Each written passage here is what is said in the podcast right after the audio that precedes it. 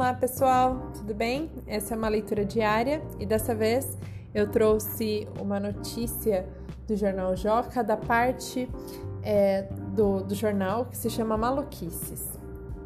A notícia diz assim: Artista faz máscaras estampadas com o rosto dos clientes.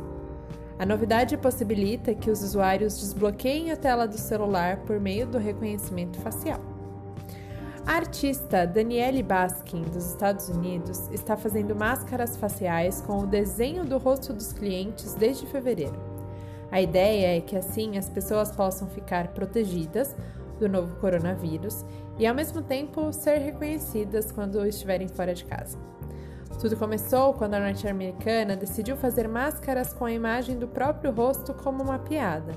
Mas como a ideia fez sucesso, ela passou a vender produtos estampados com fotos do rosto dos clientes. Além de fazer esse trabalho com máscaras de pano comuns, Daniele também estampa o rosto das pessoas em máscaras N95, utilizada por profissionais da área da saúde, que garantem ainda mais proteção. Com a, as máscaras N95 de Daniele, o usuário consegue até mesmo desbloquear a tela do celular por meio do reconhecimento facial. Agora, a artista está tentando possibilitar que as máscaras de pano que produz também sejam compatíveis com o reconhecimento facial dos celulares.